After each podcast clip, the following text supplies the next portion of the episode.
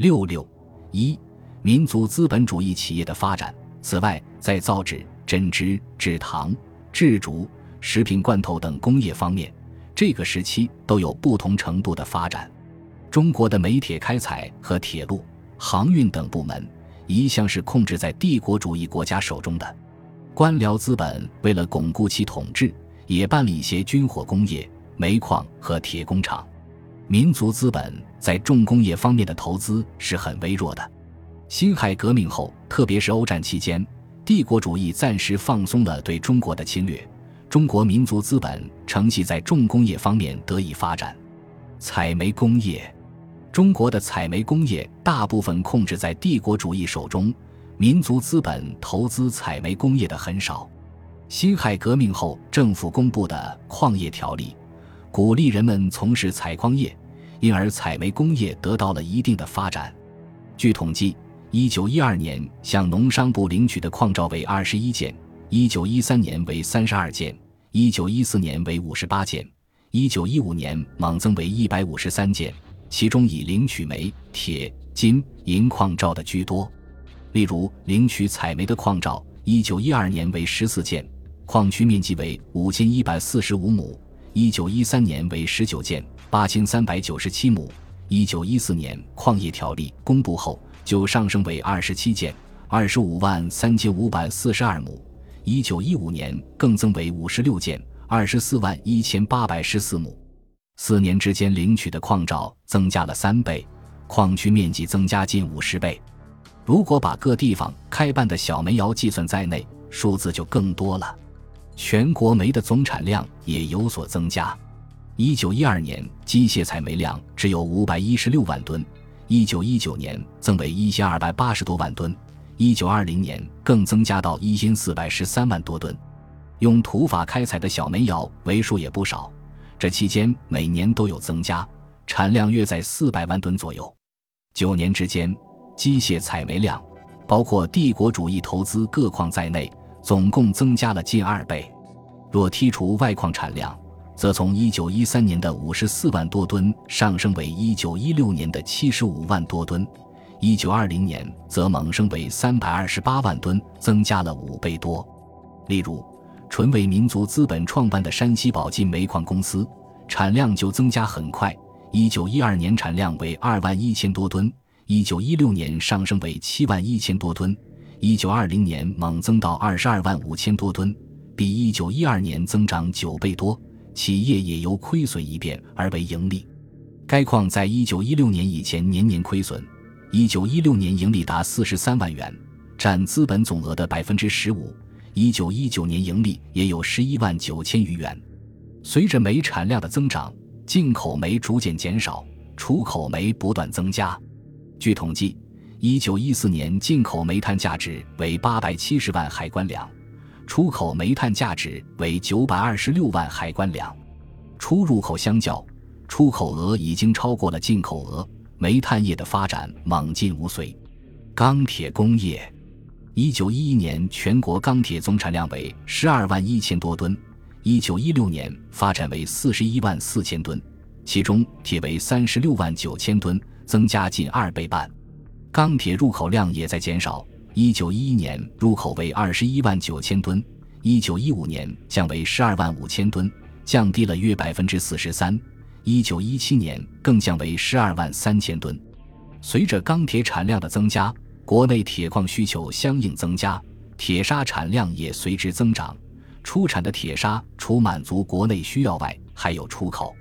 如一九一二年铁砂的产量，机械开采为二十二万一千多吨。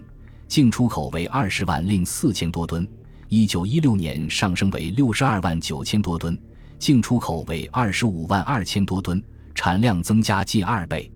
从铁矿开采手段来看，也有显著进步，机械开采和冶炼的比重都有所提高。一九一二年，机械开采的铁矿只占百分之三十点六，机械冶炼生铁只占百分之四点五。一九一六年，机械开采的铁矿上升为百分之五十五点六，机械冶炼生铁上升为百分之五十三点八。这时期由华商经营的制铁工厂也有增加。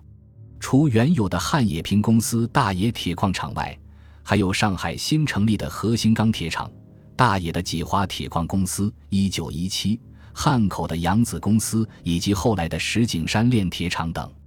汉冶萍公司在此期间产量迅速上升，以汉阳产铁量为例，一九一二年为七千九百八十九吨，一九一三年为七万九千五百十三吨。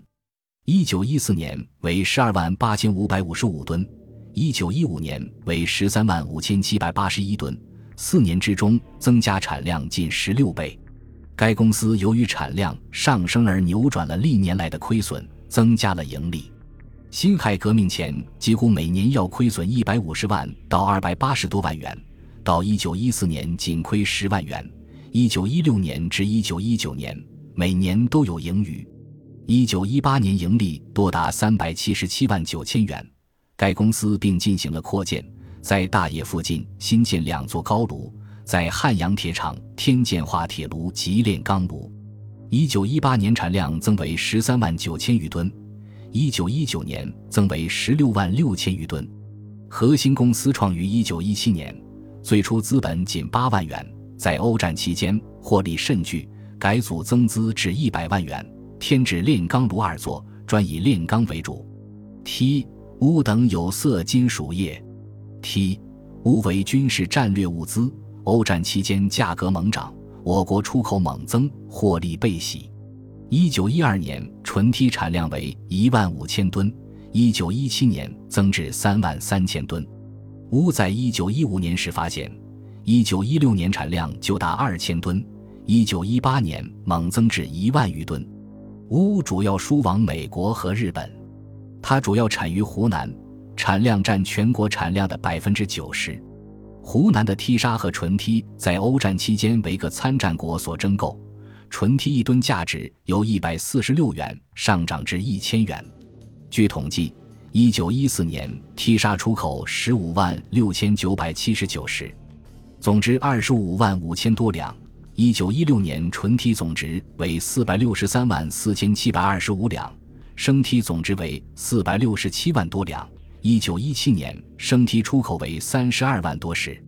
湖南用机械开采梯矿的华昌公司在此期间利润收益猛增，因此于一九一五年扩充商贾至九十六万两。一九一六年冬又加入商贾二百零四万两，总资本达到三百万两。该公司除在长沙设立冶炼厂外，另于益阳、安化、新化等县设立采矿厂及生梯制炼厂，并在上海和美国纽约设有分售处，直接对外贸易。由于梯价猛涨，该公司1916年的纯利竟达到127万两。水泥业，辛亥革命前，中国所有水泥一半来自欧洲。欧战期间，欧洲水泥来源断绝。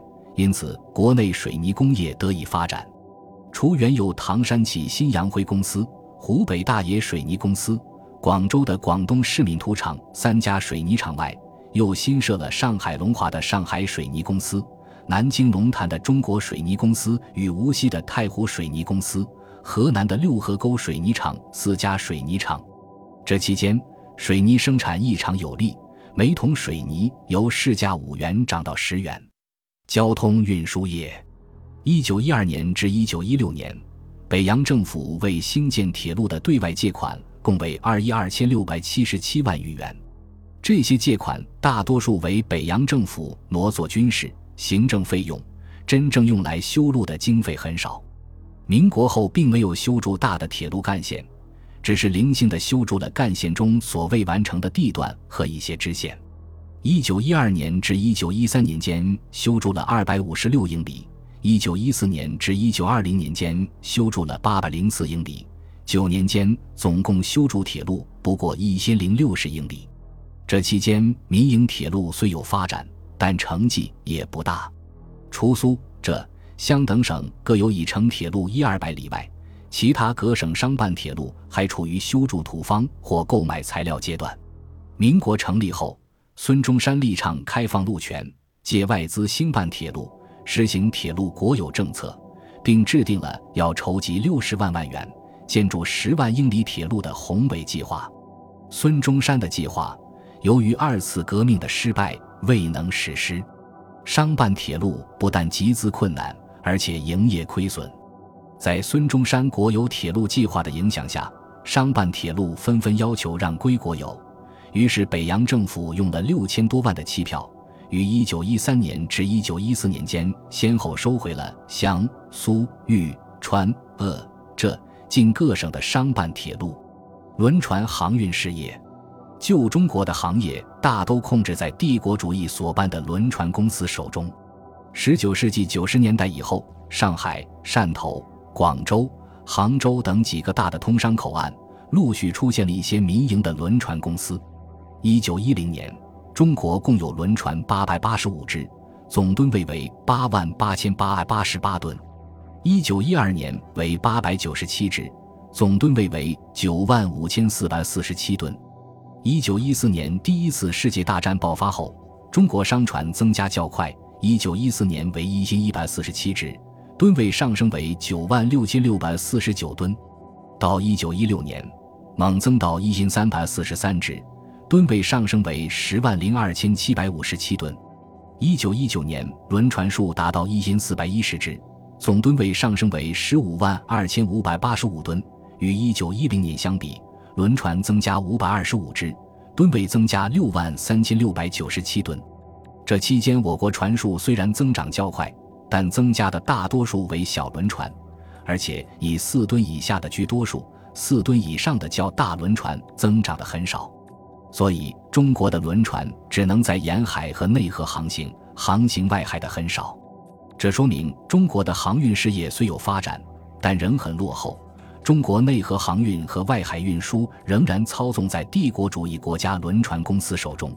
以长江为例，中国运输的船只和运输的吨位各只占百分之二十六，而英国船只占百分之三十八，总吨位占百分之四十；日本次之，船只占百分之三十一，总吨位占百分之三十一。